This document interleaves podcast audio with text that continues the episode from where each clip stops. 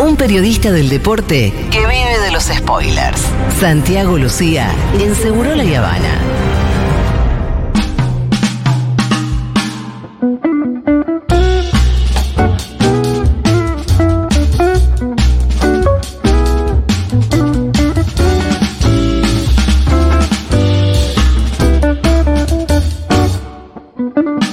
Bueno, fue un fin de semana cargado de fútbol. Sí, lo primero Me que parece quiero- que no fue bueno para los bosteros por la No, caricia. para lo de Racing tampoco fue bueno. lo- esto lo- Bueno, para todos los de la mesa, entonces. todos Bueno, los de la mesa fue hubo un- muchos clásicos, imagino que repartirás la atención ¿Es necesario pasar No. por este momento? Sí, eh. Podemos hablar de Porque fútbol se- femenino. Sí, también, no. también ayer se jugó la final de la Copa América Hablemos de de futsal eso, en, hermano. en la Argentina por primera vez que se organizó. Eh, Vamos a, a llegar en algún momento también a hablar de eso en la columna. Lo primero que quiero decir de manera muy contundente es que como futbolero estoy completamente en desacuerdo con que se jueguen todos los clásicos en la misma fecha. Apoyo esa moción. Esta nueva Sí. modalidad de competencia que tiene la Liga Profesional de, de Fútbol, que es eh, dividir. La metodología del campeonato me parece que, que está bien en términos generales, jugar en formato Copa, porque le, le adhiere después cuando hay mm, eh, fases eliminatorias, eh, esa tensión que tienen los partidos de que si ganás seguís, si perdés te quedás eliminado, que haya dos formatos, tampoco me parece demasiado mal, digo, entre tantas cosas que hay para cuestionar, pero que se jueguen todos los clásicos comprimidos en dos días.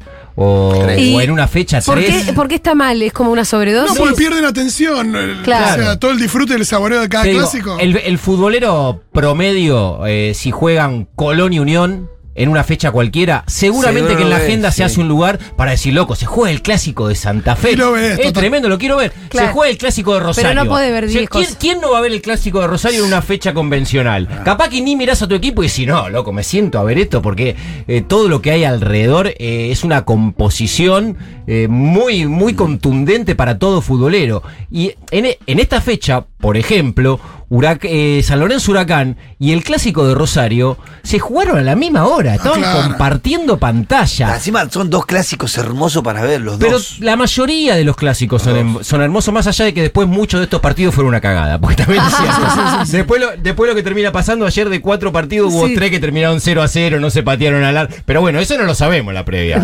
Cuando programan la fecha, no lo sabés que muchos. ¿Cuál estuvo bueno? ¿Cuál fue el buen, pa- buen partido? Hubo partidos buenos, el que le ganó Independiente a Racing en la cancha del presidente Perón fue un buen partido, hasta desde el punto de vista estratégico y además también con, con una consecuencia importante. Vamos a llegar ahí, pero antes quería traer el momento quizás más tierno. Es difícil encontrar ternura en estos días. Sí. que- que Sí. son- en, en términos generales, es muy en el complejo. planeta es difícil encontrar ternura. Sí, y, y en el fútbol, argentino particularmente, y en la fecha de clásicos, mucho más. Sin embargo, un destello de ternura llegó, como habitualmente suelen llegar al fútbol, a través de las infancias. ¿Qué Vamos a decir? Que tenía que haber un niño. y sí, vamos a escuchar, son Así, así, así. 15 segundos de Enzo Ariel. Y después de escuchar a este niño, yo te voy a dar el contexto. Y después me abrazó, él, con él saliendo de la mano y primero decía, Enzo, te amo, y abajo del todo decía, "Eh, quédate en River. ¿Qué es lo que está explicando? Acabas de escuchar a Enzo Ariel. ¿Qué Sí. es lo que sucedió? Eh, 13.55 sale River a la cancha. Como habitualmente sucede en el fútbol argentino, hay un convenio entre FIFA y UNICEF que en la mayoría de los países del mundo salen más en los partidos grandes con distintos niños que son elegidos eh, para que acompañen a los jugadores Sí. en su salida al estadio. El que encabeza la, la fila de River es su capitán, símbolo y referente de este equipo, sin dudas, que es Enzo Pérez. Enzo Pérez llevaba de su mano a Enzo A Ariel. Enzo Ariel. Enzo Ariel se llama de esa manera no por Enzo Pérez, sino por Enzo Francescoli. Por Sí. Ariel Ortega, me imagino. Y por Ariel Ortega. Bien. Para, Absolutamente. ¿y Enzo Pérez se llama Enzo por quién? Probablemente sea Por también Francescoli. por Francescoli. Por, los num- por, Por el lo- por el tiempo Cualquier. Enzo en general, la mayoría, No, muchos. Enzo. Cállate, No boludo, mal. estamos hablando de los próceres de. River. Cualquier cosa. Se me Pero escapó, aparte- no pensé, lo dije. Pero Parece- estamos hablando de un nene que se llama Enzo por otro Enzo, que se llama un- Enzo por otro Enzo. Es un espejo el termo que tiene enfrente. Boludo, respeto, pero respeto la mitología del otro club. Son cosas gruesas. Bueno.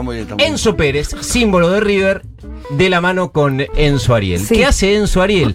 Se saca de su media una carta Sí. y se la entrega a Enzo Pérez, que se ve la imagen como Enzo Pérez adentro de la bombonera con Sí. 60.000 hinchaboca puteándolo, obviamente, como suele suceder cada vez que River sale a la cancha. En ese momento despliega ese manuscrito Ajá. de Enzo Ariel.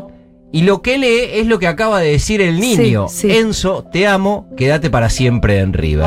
Después se juega el partido. Enzo Pérez tiene un rol importante, como siempre, dentro del equipo, Ajá. protagónico en el primer gol de River. Y cuando termina el partido y llega al vestuario, pide que busquen al nene y le regala el shortcito con el que había jugado el partido. Así que um, es un. Me encanta, mira, es un me momento de ternura. Y así rápidamente, como si esto fuera el- las máscaras Sí, de pasemos teatro. rápido este pasemos, momento, no, pa- pasemos de, de- de esta máscara que Cortemos sería con la dulzura, la, de, la de la comedia, pasemos a la tragedia. Sí. Porque en esa misma cancha, Sí. en la de Boca, pasó algo para mí verdaderamente inexplicable para todo futbolero. Lo lo sabe, claro. No, no. Hubo un hincha que terminó hospitalizado Ah, que no le, dieron, perdón, no, le no. dieron de alta en el Argerich este mediodía. Ese hincha que fue hospitalizado recibió una golpiza en la Oh. popular Baja Sur de Boca porque era un infiltrado.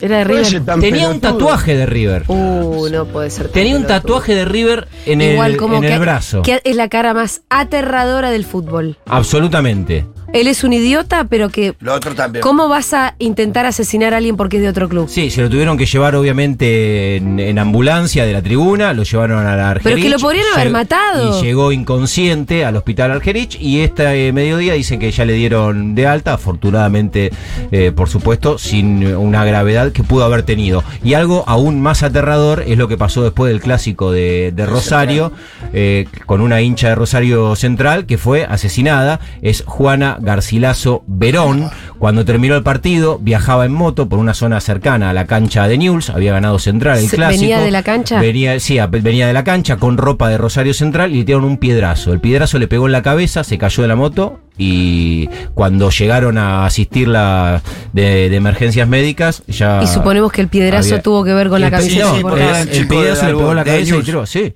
Había gente de Newell apedreando a la gente de Central cuando pasaba por ahí. Hay tres detenidos por el episodio. Ve, muchacho, está todo mal en el fútbol, la verdad. Y no, a los Energún, bueno, no ayuda el hecho de que el- el- yo abonaba lo que decía eh, Santi de, de- de los, los clásicos todos en la misma fecha.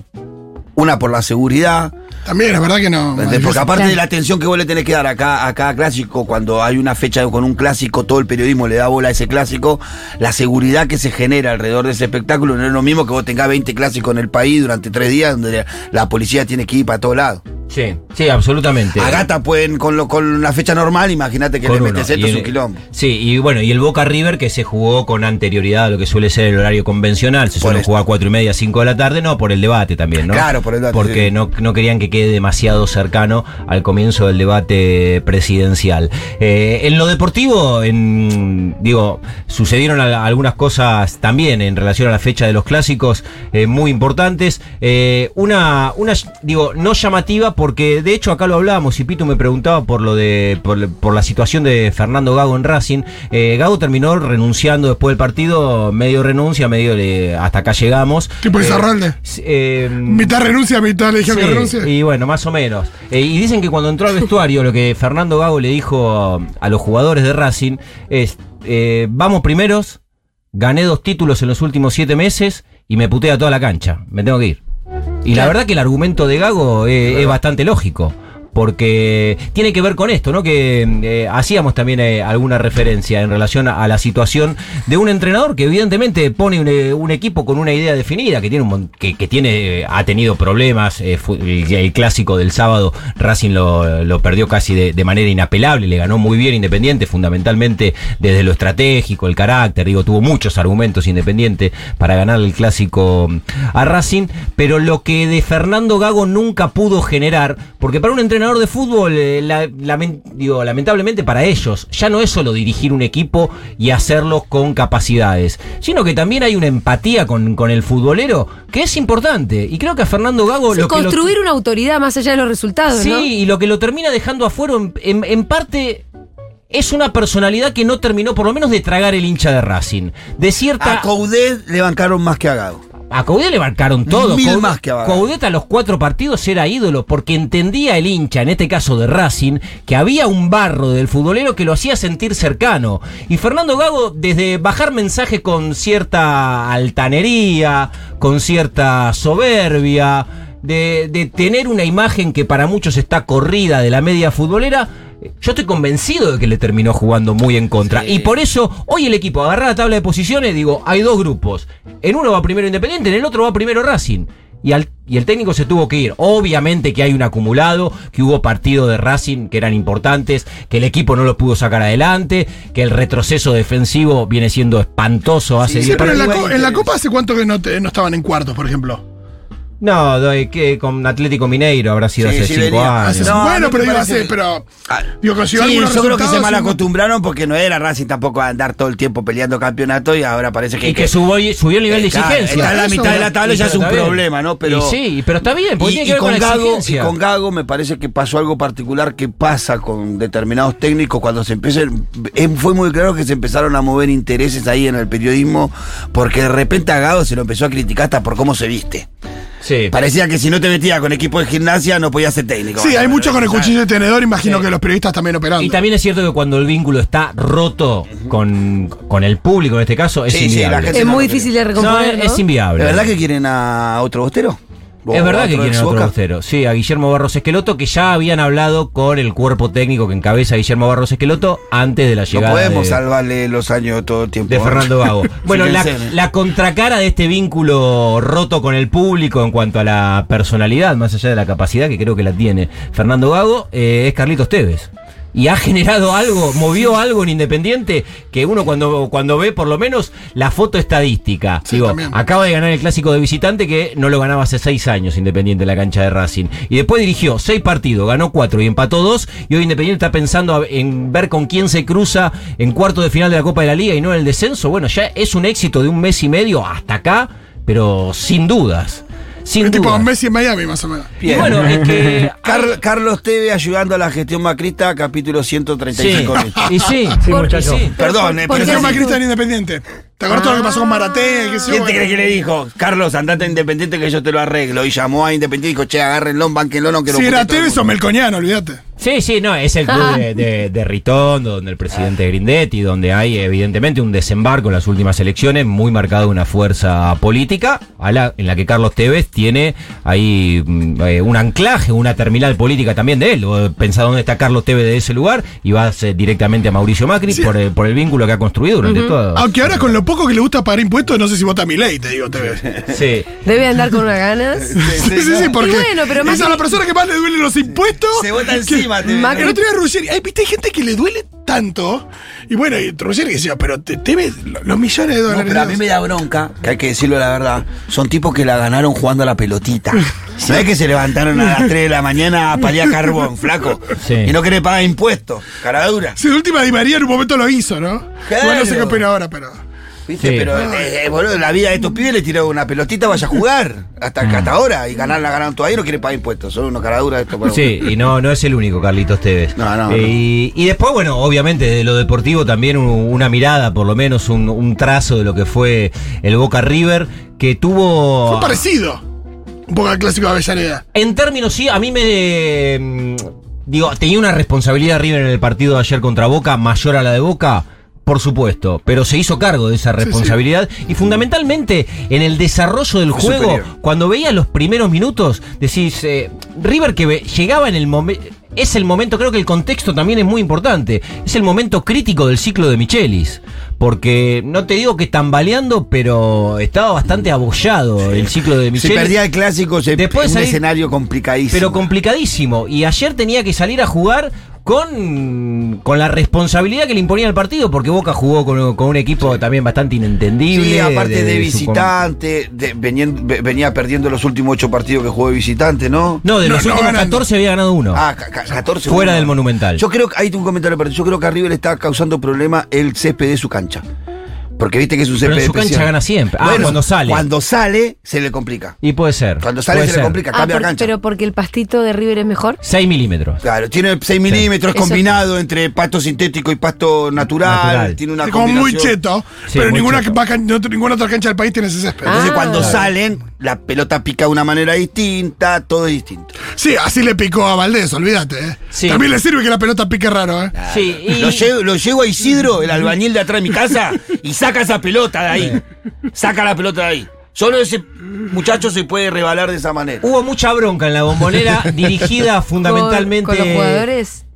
Con los jugadores, mira, hay un dato, Julia, que es muy explícito, digo, para, para hacer un trazo del partido viéndolo con la óptica de Boca, que cuando terminó el primer tiempo, el entrenador de Boca sacó a todos los mediocampistas menos uno, eran cuatro en la mitad de la Ah, cancha, sacó a, a tres en la mitad de la cancha como- y dejó solamente a uno y encima, al que dejó tenía tarjeta amarilla. El corazón del fútbol, el fútbol se cocina en la mitad de la cancha. Si en el entretiempo el entrenador saca a tres de los cuatro que puso, Porque no había es porque estaba todo mal. Es y como- porque él también asume de alguna Sí, manera que hizo todo mal. Es como de Jams en la final. Absolutamente. Jan dijo la cagué. Que se comió un baile descomunal. No, Antes que termine el primer tiempo cambió dos. sí, no tan grandilocuente lo de ayer, pero fue en el primer tiempo fundamentalmente. Fueron superiores. Absolutamente. Todo el partido fueron superiores. Sí, sí, sí. Después en el hubo un del lazo en juego. los primeros Los primeros 10 del 10 segundo minutos del tiempo. segundo tiempo que los cambios hicieron efecto. Llegamos dos o tres veces y después otra vez nos apagamos. Le apuntó el entrenador de Boca, suele suceder. Es muy raro que un entrenador se siente en la conferencia y diga, sí, la verdad me mandé una cagada con la formación del equipo, quería guardar los titulares, pero bueno, puse un equipo que no, que no funcionó, pero bueno, fue llamativo. Y cuando se sentó, ¿qué hizo el entrenador? ¿Tuvo una mirada introspectiva o autocrítica? Por supuesto que no. Le, le apuntó al árbitro. Bueno, el impacto lo, lo describiste así. Eh, ya veníamos con antecedentes de partido pasado en su cancha. Eh, hoy el árbitro también salió a todos lados que es hincha de River, mis- camiseta de River. No, no- no puede pasar eso, porque se presta a estas confusiones, estas dudas. Y la falta fue clara, porque es al lado del banco, estamos nosotros parados ahí. Eh, falta clara, la jugada sigue y bueno, te hacen el gol. Y bueno, la, la jugada de, de- de- del gol también a favor es milimétrica. Bueno, haciendo referencia, y sí, a, a dos jugadas puntuales que fueron discutidas, me parece que la resolución, por lo menos escuchando la argumentación de los que estuvieron al frente del video arbitraje, son bastante lógicas. Una, un gol de Edinson Cavani, que estaba adelantado, que ahí el árbitro ni siquiera va a ver la jugada porque ahí no hay interpretación. Digo, con los sistemas que cuenta el arbitraje argentino de determinar a través de la tecnología si estaba o no adelantado, le dio que estaba adelantado. Entonces, bueno, ahí se termina. El árbitro le dice, bueno, tiramos, tiramos la línea con la tecnología y está offside. Y la otra jugada puede tener algún tipo de interpretación. Pero no fueron jugadas que definieron un gol y el resultado del partido. Sí, Sí, la las, dos, las dos, las dos, las dos jugadas. Y la primera termina en el primer gol Está rara la línea de, de- de- del, del, del, del bar. Del, yo hablé con alguien. Yo hablé con el director de cámara de nuestro programa Duro de Domar. Che, explícame un poco cómo es esto. Sí, ¿y, Y por qué el dice, director de Duro de Mar es el sabería cuadro, cómo es, es- el bar? Porque, el, porque es cuadro por cuadro. Ajá. Porque ahí Claro. está el secreto de dónde vos parás el cuadro. Dice, Sí. es imposible que te den un solo cuadro el impacto del pie en la pelota. Siempre te va a dar en dos cuadros. Y depende cuál elijas, te va a dar más o menos Un adelantado. más, un poquito menos. O Sí. sea, si elegía el cuadro antes, iba a dar el pie tocando la A pelota punto- y a claro. Cavani habilitado. Y- Eligió el otro cuadro, listo. Pregunto yo como Sí. jurista. eh, Pregunte, jurista. Como jurista. En el derecho, por lo general, hay un- algo que se llama eh, grandes principios. Sí. Indubio pro reo, indubio pro operario, que quiere decir ante la duda tal cosa. Me gusta eso. Entonces, Antes Juan, ¿no hay los principios generales que digan ante la duda este cuadro o este cuadro?